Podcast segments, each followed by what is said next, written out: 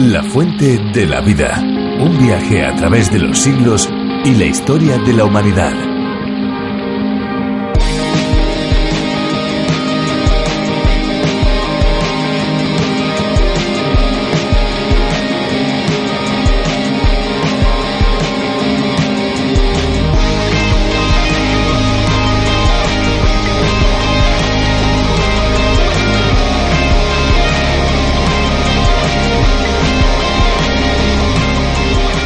La Laguna de los Patos es la mayor laguna de Brasil. Está situada en el estado del Río Grande del Sur y posee una superficie de 10.144 kilómetros cuadrados, con 265 kilómetros de largo en su extensión sudeste-nordeste. Corre paralelamente al Océano Atlántico y se trata de la laguna costera más grande del mundo. Hablamos de lagunas y un medio de transporte en el agua son las motos acuáticas, un tipo de embarcación ligera con un sistema de conducción similar al de una motocicleta convencional. La principal diferencia de las motos de agua con otros tipos de embarcación es que no usan hélices, sino que son propulsadas por turbina. Hola amigos, ¿qué tal? Bienvenidos un día más a la Fuente de la Vida. Estamos aquí de nuevo proponiéndoles un viaje radiofónico de 30 minutos de duración. Un viaje con diferentes paradas que esperamos que todos ustedes disfruten. Un programa que se emite de lunes a viernes todos los días en esta misma emisora y a esta misma hora. Amigos, sean bienvenidos. La Fuente de la Vida es un espacio que toma la idea de la versión original del teólogo y profesor de Biblia John Bernard Magui cuyo nombre es A través de la Biblia, toda una declaración de intenciones, un programa divulgativo que aquí en España ha sido adaptado y traducido por el teólogo y profesor de Biblia Virgilio Bagnoni. 66 libros de la Biblia al alcance de cada uno de nosotros en un viaje trepidante durante cinco años. Es un espacio también lleno de esperanza, un espacio que se emite en más de 80 países por todo el mundo. Precisamente está ahí parte de su éxito. La Fuente de la Vida adquiere un formato tan diferente y tan distinto a otros muchos espacios radiofónicos que eso es precisamente lo que le hace tan peculiar y tan original. Además, si los oyentes eh, quieren seguir los bosquejos de cada uno de los libros y los diferentes apuntes o notas, pues pueden pedirlos y nosotros se los enviaremos completamente gratis y gracias a la generosidad de muchos oyentes, quizá como usted o como usted, que de manera desinteresada ayudan económicamente a que la fuente de la vida llegue hasta donde nuestros pies jamás podrían llegar. Así que amigos, ya lo han oído, estén muy atentos porque al finalizar nuestro espacio les vamos a dar la dirección electrónica a la que pueden escribir y solicitarlo o bien el teléfono para que ustedes nos llamen y nos lo pidan. Pues llegado a este punto es el momento momento de dar paso a la música. Es parte también de nuestro programa, hoy con una canción que estamos seguros disfrutarán. ¿Vamos allá?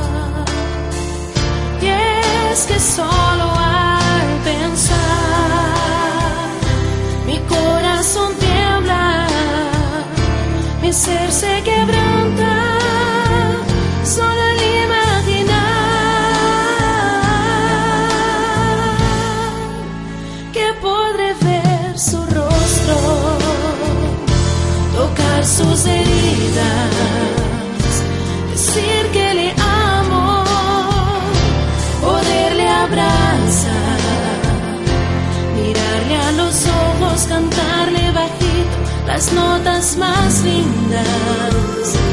Y por un momento hacerle sentir lo que es para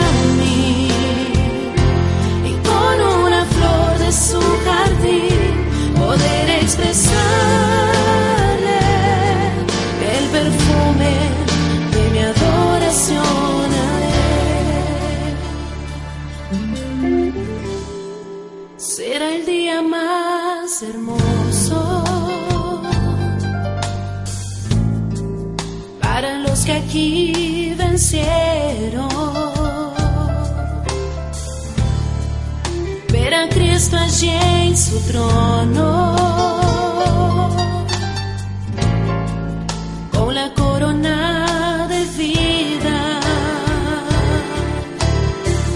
Y es que solo al pensar mi corazón tiembla, mi ser se quebranta,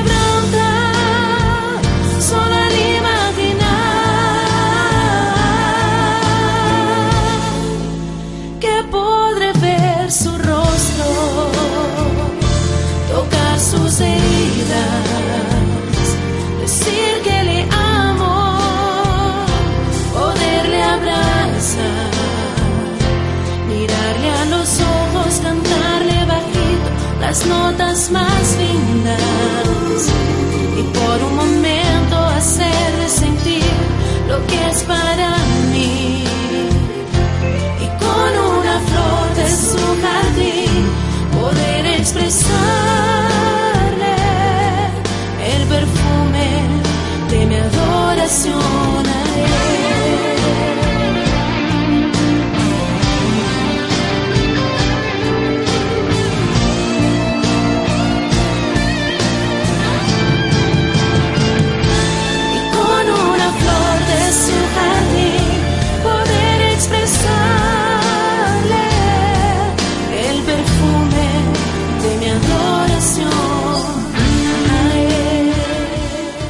llegamos al final del libro de números. Hemos recorrido sus capítulos conociendo detalles muy importantes e interesantes sobre los inicios de la nación de Israel. También hemos aprendido preciosas lecciones que Dios nos transmite a través de su palabra, aunque sean textos tan antiguos y que relatan acontecimientos que ocurrieron hace milenios, el mensaje sigue siendo actual. Y es que la Biblia es así, verdadera, correcta, coherente y contemporánea. No importa cuándo se lea, sus enseñanzas sobre fe y práctica siguen teniendo valor, porque todas las cosas pasan, pero la palabra de Dios se mantiene y se cumple. Para finalizar este camino por el libro de números, seguimos con los últimos versículos del capítulo 33. Además veremos los tres capítulos finales, que son el 34, el 35 y el 36. Así que si te parece Esperanza, vamos a escuchar a Virgilio Bagnoni y concluir nuestro estudio del libro de números. Muy bien, pues vamos allá. La fuente de la vida. Hoy estudiaremos en el libro de números desde el capítulo 33, versículo 50, hasta el capítulo 36, versículo 13. En nuestro programa anterior comenzamos a estudiar el capítulo 33 de números y decíamos que la lectura de este capítulo no parece muy interesante. Sin embargo, como cada porción de las escrituras tiene una gran lección espiritual, este capítulo también tiene una gran lección espiritual para nosotros. Este capítulo es como un mapa de carreteras. De por sí parece no incluir hechos interesantes. Pero entonces, ¿por qué lo relató Dios? Bueno, porque Dios registró cada paso de este pueblo. Cada paso del camino fue observado y anotado por Dios. Él estaba con ellos, es decir, con los israelitas, durante todo el camino. Estuvo con ellos en toda su travesía por el desierto. Tenemos pues en este capítulo 33 el diario de las jornadas del pueblo de Israel. Ahora, donde quiera que iban, en donde quiera que acamparan, en todo lugar Dios estaba con ellos. Francamente, ellos no le estaban siguiendo a Él. Se rebelaron y alejaron de Él muchas veces, pero Él nunca les desamparó a ellos, nunca les dejó. Y esta es una de las grandes verdades de la palabra de Dios. Él dice, no te desampararé ni te dejaré. Y Jesús dijo lo mismo en su discurso en el aposento alto, en el capítulo 14 del Evangelio según San Juan, versículo 18. Él dijo, No os dejaré huérfanos, vendré a vosotros. Él promete venir a cada creyente. Ahora, ¿cómo lo hace? Enviando al Espíritu Santo. El Espíritu Santo mora en cada creyente, y si usted, amigo oyente, es hijo de Dios, no es posible que usted sea parte de él.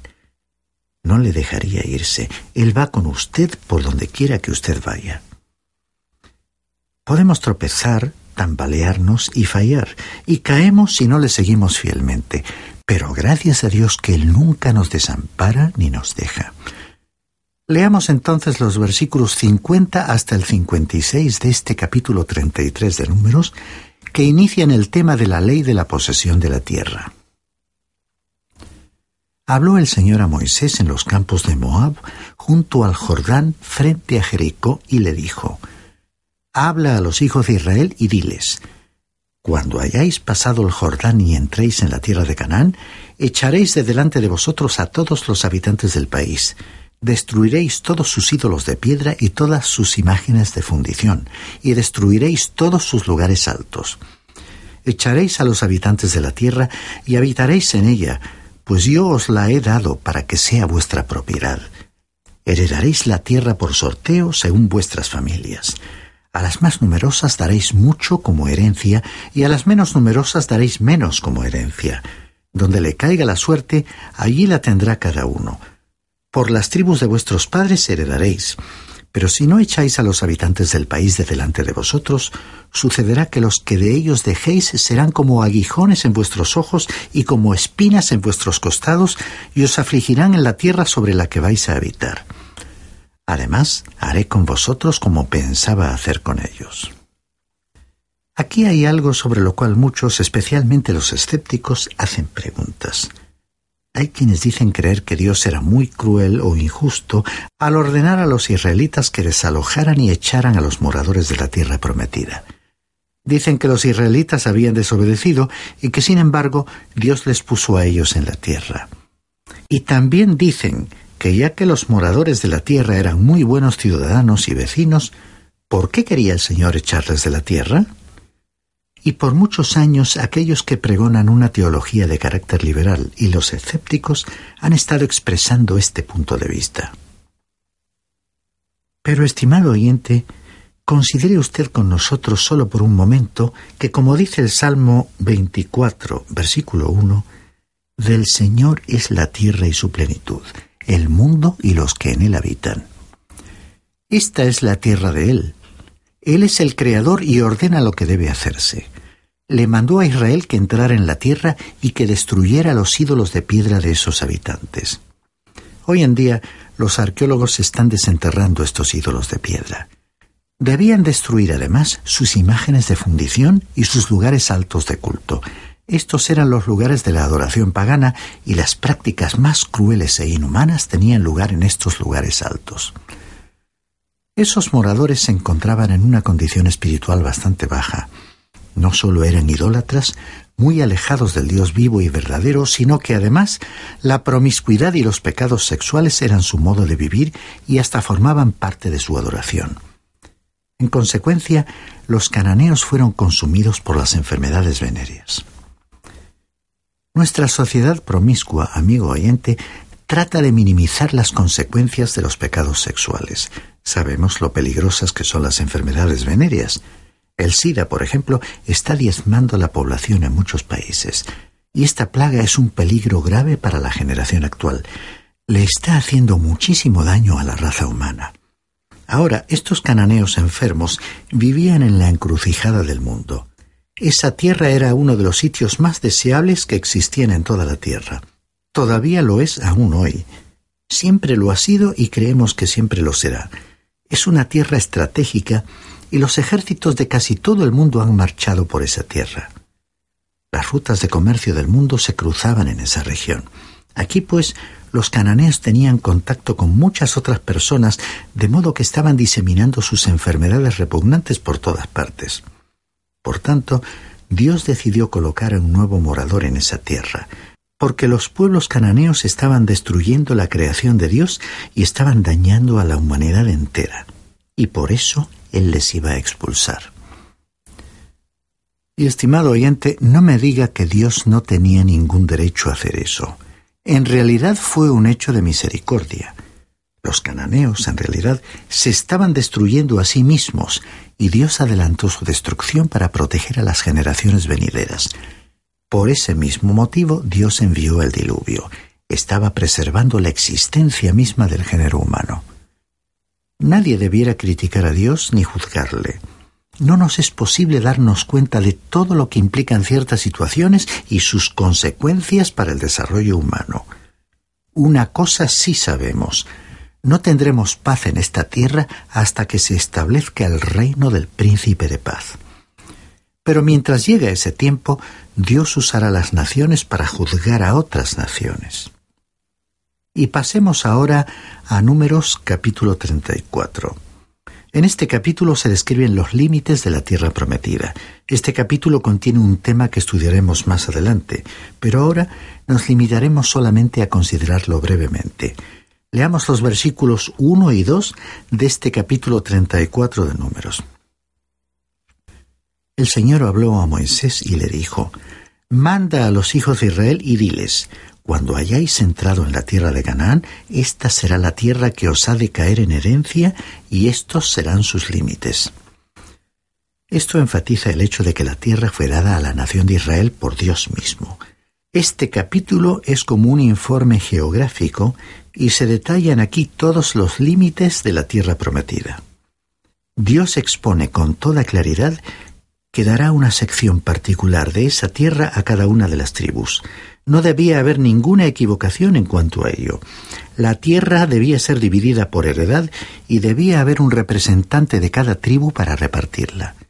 En este capítulo, además de los detalles geográficos, todos esos representantes se mencionan por nombre, por lo cual no leeremos todos los versículos.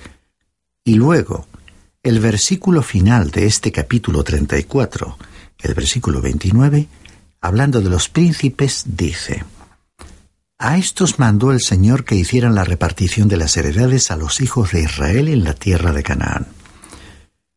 Bien, considerando que estudiaremos este asunto más adelante, pasemos entonces al capítulo 35 del libro de números. En este capítulo 35 vemos que las ciudades de refugio son dadas a los levitas. Nos enteramos ya en números capítulo 3 versículo 13 que los levitas fueron tomados de entre los israelitas en lugar de los primogénitos. Los levitas, pues, pertenecían al Señor. No les fue dada una sección de la tierra de Israel, sino que les fueron dadas ciertas ciudades en que podrían vivir. Leamos entonces los primeros tres versículos de este capítulo 35 de Números que comienzan a tratar el tema de las ciudades entregadas a los levitas. Habló el Señor a Moisés en los campos de Moab junto al Jordán, frente a Jericó, y le dijo, Manda a los hijos de Israel que den a los levitas, de la heredad que les pertenece, ciudades en que habiten. También daréis a los levitas los campos de pastores que están alrededor de esas ciudades. Ellos tendrán ciudades donde habitar, y sus campos serán para sus animales, su ganado y todas sus bestias. Los alrededores de las ciudades eran las zonas de pastoreo que estaban reservadas a los levitas. Debía haber 48 ciudades similares a estas para los levitas. El versículo 7 de este capítulo 35 dice, Todas las ciudades que daréis a los levitas serán 48 ciudades con sus campos de pastoreo. Ahora, de entre las 48 ciudades de los levitas, seis debían ser designadas como ciudades de refugio. Leamos los versículos 9 hasta el 13. Habló el Señor a Moisés y le dijo, Habla a los hijos de Israel y diles, Cuando hayáis pasado al otro lado del Jordán hacia la tierra de Canaán, señalaréis ciudades, ciudades que os sirvan de refugio, donde huye el homicida que hiera a alguien de muerte sin intención. Esas ciudades serán para refugiarse del vengador, y así no morirá el homicida antes de haber comparecido a juicio delante de la congregación. De las ciudades, pues, quedaréis, tendréis seis ciudades de refugio. Los levitas debían establecer tres ciudades como estas en el lado oriental del Jordán y tres en el lado occidental. Un hombre que hubiera matado inconscientemente o por accidente a otro podría huir a la ciudad de refugio.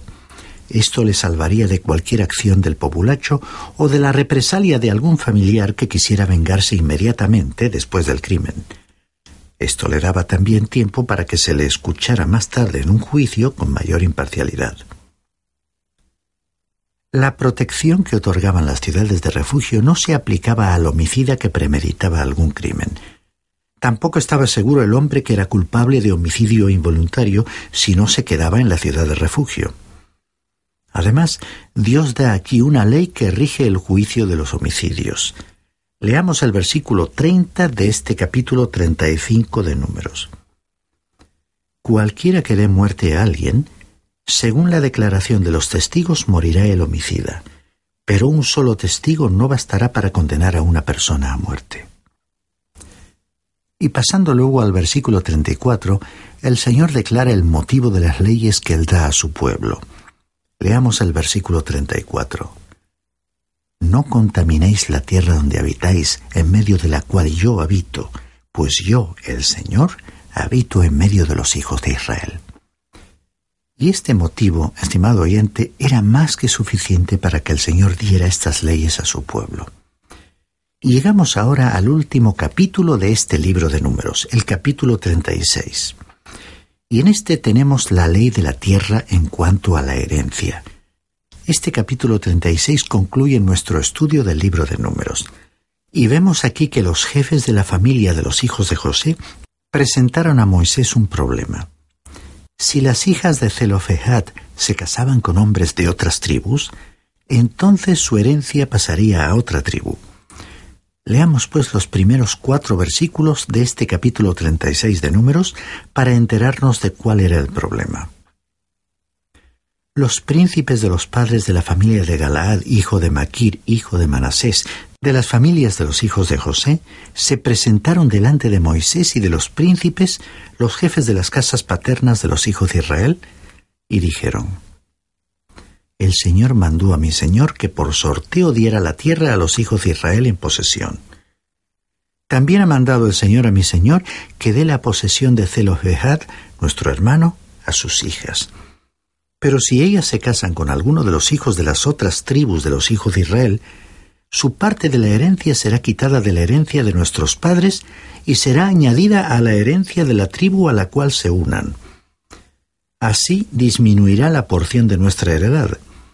Cuando llegue el jubileo de los hijos de Israel, la heredad de ellas será añadida a la heredad de la tribu de sus maridos, y la heredad de ellas será restada de la heredad de la tribu de nuestros padres. Veamos entonces la respuesta que Moisés presentó conforme a lo que el Señor le dijo. Leamos los versículos 5 hasta el 10. Entonces Moisés, según el mandato del Señor, ordenó a los hijos de Israel. La tribu de los hijos de José habla rectamente. Esto es lo que ha mandado el Señor acerca de las hijas de Zelofehad. Cásense como a ellas les plazca, pero en la familia de la tribu de su padre se casarán, para que la heredad de los hijos de Israel no sea traspasada de tribu en tribu, porque cada uno de los hijos de Israel estará ligado a la heredad de la tribu de sus padres y cualquier hija que tenga heredad en las tribus de los hijos de Israel, con alguien de la familia de la tribu de su padre se casará, para que los hijos de Israel posean cada uno la heredad de sus padres, y no ande la heredad rodando de una tribu a otra, sino que cada una de las tribus de los hijos de Israel estará ligada a su heredad. Como el Señor mandó a Moisés, así hicieron las hijas de Zelofehad. La tierra pues debía quedar dentro de una misma tribu. Ningún hombre podía perder su propiedad permanentemente. En el año de jubileo, toda la propiedad que había sido hipotecada o vendida volvía una vez más a la familia original. Este era un gran arreglo que Dios había hecho por su pueblo. Fue la manera en que Él les protegió. Y vemos, según el versículo 12, que las hijas de Zelofejad se casaron en la familia de los hijos de Manasés, hijo de José, y la heredad de ellas quedó en la tribu de la familia de su padre. El versículo 13 de este capítulo 36 de Números dice, Estos son los mandamientos y los estatutos que dio el Señor por medio de Moisés a los hijos de Israel en los campos de Moab junto al Jordán frente a Jericó. Hemos llegado así al final del libro de Números. Esto concluye el ministerio público de Moisés. El libro de Deuteronomio continuará contándonos acerca del ministerio particular de Moisés y descubriremos que es también un libro interesante. En nuestro próximo programa, Dios mediante, nos apartaremos del Antiguo Testamento y volveremos una vez más al Nuevo Testamento y comenzaremos nuestro estudio del Evangelio según San Juan. Así es que le invitamos, estimado oyente, a acompañarnos mientras recorremos el Evangelio según San Juan. Y hoy, al despedirnos, queremos recordarle la realidad de la presencia permanente de Dios junto a todos sus hijos, expresada de manera elocuente en aquella antigua promesa que citamos al principio de nuestro programa con las siguientes palabras. No te desampararé ni te dejaré. Después de encargarles a sus discípulos la misión de predicar el Evangelio en todo el mundo, según nos cuenta el Evangelio de Mateo capítulo 28 versículo 20, Jesús les dijo, Yo estoy con vosotros todos los días hasta el fin del mundo. Aquellos que tienen una relación con Dios por haber creído en el Salvador y Señor Jesucristo, saben que estamos hablando de una presencia viva y real, una presencia que se acepta por la fe, pero que al mismo tiempo se percibe. Se trata de una presencia que se siente, pues no pasa desapercibida, que hace sentir sus efectos, que resulta de vital importancia durante nuestro peregrinaje por este mundo, de la misma manera que acompañó a aquel pueblo en su travesía del desierto. Esta presencia proporciona fuerzas, energía y alimento espiritual, consuelo, equilibrio, control divino sobre nuestra naturaleza humana frente a las pasiones, victoria frente a las fuerzas del mal y provisión material para nuestras necesidades. Y en el vacío interior presente en cada ser humano, nos hace sentir la fuerza de su mano guiándonos por el camino de la vida y el apoyo necesario cuando tropezamos y nos tambaleamos, a la vez que nos levanta cuando caemos. Estimado oyente, si usted desea iniciar una relación con Dios, si usted desea pertenecerle, recuerde que Él envió a su Hijo Jesucristo a morir en una cruz. El Salvador resucitó y hoy vive en la región celestial, pero su Espíritu viene a morar en todo aquel que crea en Cristo. Y hoy, como ayer, resuenan por todo el mundo los ecos de la invitación que deseamos reciba usted de una manera personal se trata de aquella invitación de Jesús, relevante para todos los tiempos, para toda clase de seres humanos viviendo en las más diversas situaciones. Él dijo, Venid a mí todos los que estáis trabajados y cargados, y yo os haré descansar.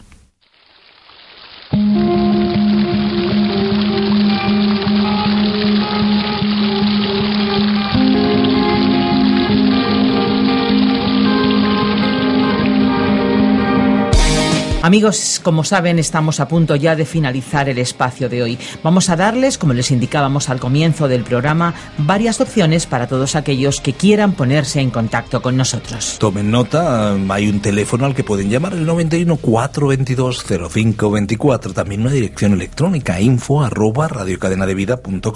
y además una dirección postal si lo prefiere, apartado 24081, código postal 28080 de Madrid, España Incluso si quisieran volver a escuchar este espacio o alguno de los anteriores, pueden visitarnos en la web www.lafuentedelavida.com como ven amigos, con tantas opciones, ustedes pueden tomar la que mejor se adapta a sus preferencias. Nosotros ya nos vamos, pero les damos las gracias por habernos acompañado en esta aventura radiofónica. Les emplazamos a un nuevo espacio de la Fuente de la Vida, pero eso ya será el próximo día. Así es, Esperanza. Nosotros nos despedimos. No olvide, hay una fuente de agua viva que nunca se agota. Beba de ella.